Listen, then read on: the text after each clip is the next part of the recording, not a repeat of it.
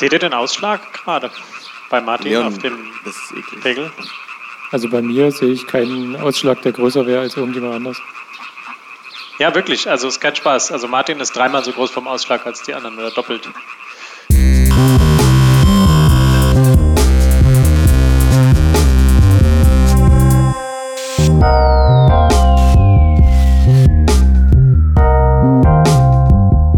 Das Sandpapier. Hallo und herzlich willkommen, moin moin, zu einer neuen Ausgabe des Sandpapiers, unserem Weekly Podcast von Sandstorm, bei dem wir Themen, Herausforderungen und Experimente aus unserem Alltag als Softwareunternehmen besprechen. Heute habe ich zu Gast bei mir den Martin Penkert oder auch Schweden Martin genannt. Hi Martin. Hallo. Und den Leon. Hi Leon. Hi. Und äh, Stammhörerinnen und Hörer erinnern sich vielleicht, in welcher Konstellation wir unter anderem schon mal gesprochen haben, nämlich Folge 2 und zumindest ihr beide auch Folge 3. Da haben wir schon mal gemeinsam geredet über das Thema Remote-Kultur und Remote-Tooling und hatten auch damals schon angeteased, dass wir da sicherlich noch mal drüber sprechen werden. Und das wollen wir Mhm. heute tun. Angesichts der aktuellen Situation scheint das ganz sinnvoll zu sein. Viele sitzen im Homeoffice und ähm, da wollen wir aber noch mal einen kleinen Einblick geben, wie das gerade bei uns alles funktioniert. Aber vielleicht erstmal so ein ganz kleiner Rückblick. Ähm, damals in Folge 2 haben wir über ein Discord-Experiment gesprochen. Ähm, vielleicht ganz kurz, Martin, kannst du es noch mal umreißen, was wir damals gemacht haben? Naja, Ausgang des Ganzen war, dass ähm, reine schriftliche Kommunikation uns nicht ausgereicht hat. Und wir wollten gerne auf eine, ich sag mal, eine, einen höheren Austausch, eine höhere Frequenz kommen und haben gesagt, Audio wäre auch cool, so audiotechnisch miteinander rumeideln. Und dann haben wir geguckt, Teamspeak, Discord, was gibt's da so? Wir haben uns für Discord entschieden und haben gesagt, wir machen mal jetzt ein Experiment, zwei Wochen lang alle Kommunikation über Discord. Ähm, das heißt, wir eideln in so einer Lounge rum oder haben halt ähm, Projektchannels, in denen wir uns unterhalten können miteinander über verschiedene Projekte und machen halt auch sämtliche schriftliche Kommunikation über diesen dieses Discord-Tool. Ähm, und ich glaube, als wir den letzten Podcast aufgenommen haben, war das auch noch nicht abgeschlossen. Ja, erinnere ich mich auch. Äh, Thema Eideln, das ist nicht bayerisch für äh, irgendwas Komisches machen, sondern das bedeutet, was meinst du mit Eideln? Muss ich das übersetzen? Naja, ich Ähm, weiß es nicht. Ich bin, ich bin mir nicht sicher, wie geläufig dieser Begriff so. Ich glaube, das, das, also für mich klingt das sehr nach, nach Gamer, Gamersprache. Ist ja auch ein Gamer-Tool, oder? Also rumhängen, ja. genau. Genau, also miteinander rumhängen ohne bestimmten Zweck. Man könnte auch chillen sagen oder Ja, wir, wir chillen. Lass uns chillen. Ähm, genau. Ähm, und genau, das völlig recht. Das Experiment lief zu dem Zeitpunkt damals noch. Leon, kannst du dich noch entsinnen, wie dann der direkte Ausgang des Experiments war? Also wir hatten gesagt, ähm, wir wollen nicht zwei Tools haben, wir wollen nur eins haben. Deswegen geht sowohl schriftliche als auch mündliche Kommunikation dann mal über das neue Tool Discord, was so ähnlich, ähnlich viel kann wie Slack. Ähm, und am Ende haben uns einige Dinge gefehlt in der schriftlichen Kommunikation, weil eben doch noch relativ viel auch über Projekte geschrieben wurde und auch ja so selbstdokumentierend in so Diskussionssträngen, so Channels dadurch dokumentiert war. Und sowas wie zum Beispiel Threads, also Seiten, Seitenwege von Diskussionen, gehen einfach in Discord nicht. Dann haben wir uns also zusammengesetzt und überlegt, äh, eine Retrospektive gemacht und überlegt, ging das mit Discord, ging das nicht, können wir damit leben, dass einige Dinge fehlen und haben Mhm. uns entschieden, dass wir für die schriftliche Kommunikation gerne zurück zu Slack möchten, weil das ist tatsächlich naja, ein Heimspiel für Slack. Das ist das, wofür Slack eigentlich gebaut wurde, wie es uns schien. Und ähm, Discord sollte aber nicht wegfallen, sondern wir haben uns tatsächlich dann entschieden, dass wir Discord parallel betreiben. Die meisten haben es dann im Hintergrund laufen und haben zum Beispiel so eine, sich eine Taste gemacht, wo Push to Talk, wo sie quasi draufdrücken können, um, egal was sie gerade tun, um ähm, mit dem Kanal spontan zu sprechen, in dem sie sich befinden. Und so haben wir dann auf zwei Systeme gesetzt von da an. Ja. Genau.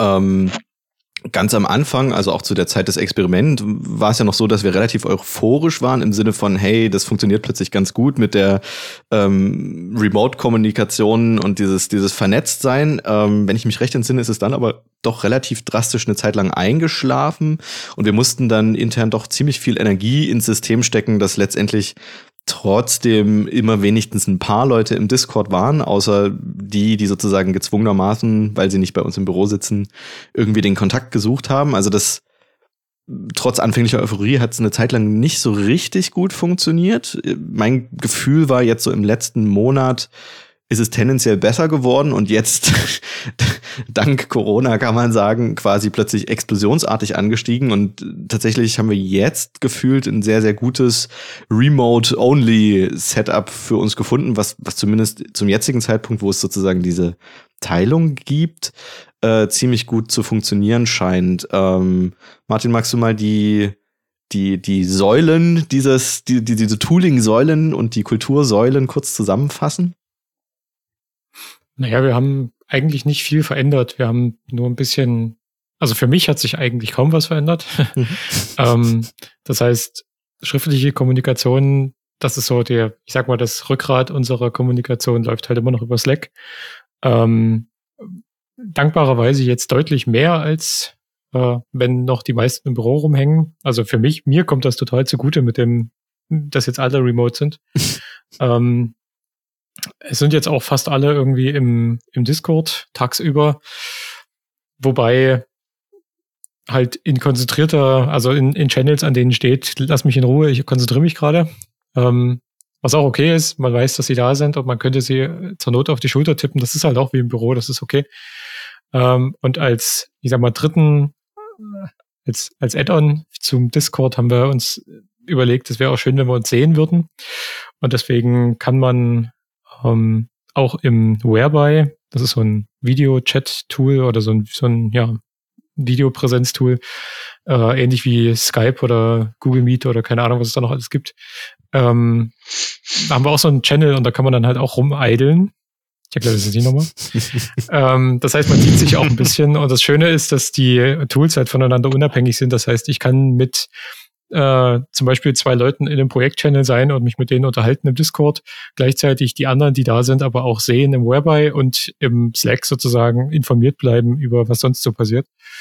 Das ist, das funktioniert sehr, sehr gut und schafft soziale Nähe. Ja, eine Alternative. Trotz physischer mhm. Distanz. Ja, eine Alternative zu Whereby, die gerade auch immer wieder genannt wird und die theoretisch auch sehr, sehr gut ist, ähm, ist übrigens auch Jitsi. Das Schöne an Jitsi ist, man kann es selbst hosten. Ähm, das sollte man aktuell auch tun, weil tatsächlich das normale Jitsi zurzeit relativ regelmäßig überlastet ist, äh, verständlicherweise. Also Jitsi hostet selbst quasi auch äh, irgendwie eine Instanz. Aber äh, zum Selbsthosten sicherlich eine, eine coole Sache. Ähm, Wir kriegen übrigens kein Geld von denen. Das klang gerade sehr nach einem Werbeeinspieler. Ja, ich finde Jitsi übrigens, ich muss auch gleich mal reingrätschen. Äh, tatsächlich war die, ich die muss da, achso, du meinst da, achso, ja, ja, grätsch erstmal rein. Genau, ich, ich, ich musste erstmal reingrätschen, weil ähm, ich, ich finde Jitsi ganz furchtbar. Das funktioniert bei mir eigentlich nur so in zwei Prozent der Fälle überhaupt. Also ich muss mich da ungefähr 20 Mal einloggen, bevor ich ein stabiles Bild und einen stabilen Ton kriege. Und dann geht das auch, ich sag mal so, in Minutenweise wird es schlechter. Also äh, das, ich, ich kann das gar nicht empfehlen. Jetzt grätsche ich rein. Ähm, ja, also warum habe ich das mit reingeworfen? Weil ich eben keine Werbung machen wollte und deswegen noch eine zusätzliche Alternative zu Whereby nennen wollte. Und zum anderen, äh, also du hast recht, ne? wir hatten zuletzt relativ viele Probleme mit Jitsi, aber eben nur mit der fremdgehosteten Variante. Ich glaube, zum einen, wenn man das selbst auf einer brauchbaren Infrastruktur hostet, dann geht das ganz gut. Und was an Jitsi halt cool ist, ist es ist prinzipiell erstmal Open Source und das äh, resoniert zumindest mit mir sehr stark. Deswegen Deswegen würde ich Jitsi ungern jetzt an dieser Stelle verteufeln wollen und eher einfach mal so als weitere Option stehen lassen. ähm, genau. Whereby ist prinzipiell ein gutes Stichwort, denn äh, Martin, du hast äh, uns eine schwedische Tradition, etwas schwedische Kultur noch mit einfließen lassen und hast uns die Fika nahegebracht. Was ist denn bitte die Fika? Ich hoffe, ich spreche es richtig aus. Das klingt gut. Ähm, also ich könnte es nicht besser. Oh, danke. Die, also in, in Schweden ist es so ein bisschen Arbeitskultur, dass, dass die Leute sich so zwei Mal am Tag zusammensetzen, ähm, meistens vormittags und meistens nachmittags nochmal und halt gemeinsam einen Kaffee trinken und über Dinge sprechen, die jetzt nicht unbedingt Arbeit sind.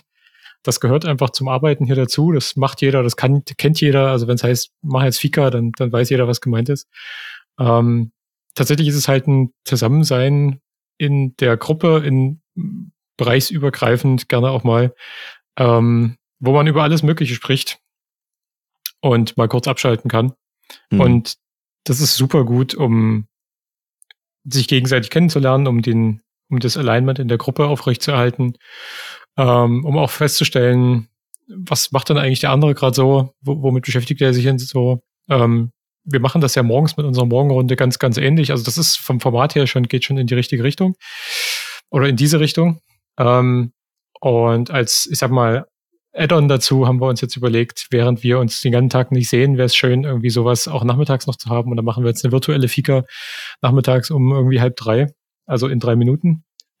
ähm, das heißt, wir setzen uns zusammen, schalten Webber ein, ähm, gammeln zusammen im Discord Launch Channel rum, trinken einen Kaffee und quatschen über, über die Dinge, die uns gerade so beschäftigen.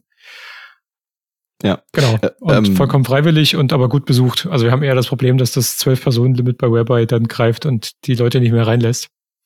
Das ist tatsächlich ein Problem. Da sollten wir auch noch mal gucken, was wir dagegen ähm, tun können. Mir hilft die Fika auch gerade. Ähm, also ich finde das ein ziemlich gutes Mittel, weil gerade wenn man so diesen Büroalltag gewohnt ist und so auf, aufeinander zu hängen, dann ist es echt strange, finde ich, wenn man plötzlich so relativ isoliert und man sieht die ganzen Leute nicht mehr. Das schon, das schon komisch. Also das finde ich eine coole, coole Variante, die wir da mit der Fika gefunden haben. Vielleicht eine Besonderheit. Ich meine, du hast es vorhin schon mal kurz angedeutet, aber im Whereby muten wir tatsächlich immer unsere, unser komplettes Audio und machen das Audio ausschließlich über Discord. Ähm, das hat eine ganze Reihe Vorteile, weil wir sozusagen das Video laufen lassen können und unabhängig davon beispielsweise Audio-Channel wechseln können, solche Sachen. Das ist ein, ein echt cool, flexibles Setup. Ähm, Martin hat es ja vorhin schon mal angedeutet, für ihn ist es gefühlt gerade eigentlich oder für dich ist es ja gerade eigentlich besser. Leon, wie, wie geht's dir, seitdem wir quasi alle remote unterwegs sind?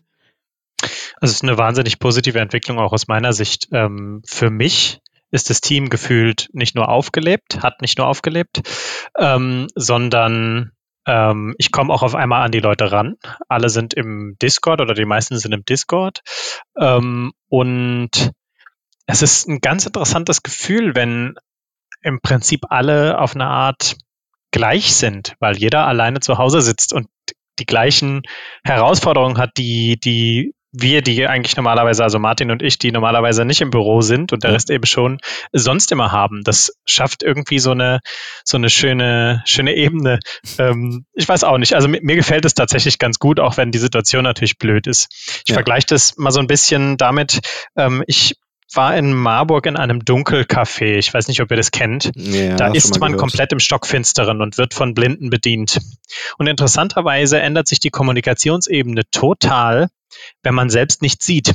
Auf einmal spricht man anders mit den Menschen, die hier lustigerweise ändert sich auch irgendwie so dieses komplette Verhältnis. Also Ja. ähm, ich habe dann bezahlt im Dunkeln, siehst ja nichts am Ende, am Ende des Essens und ähm, meinte so, und wie weiß ich jetzt, dass ich richtig bezahle?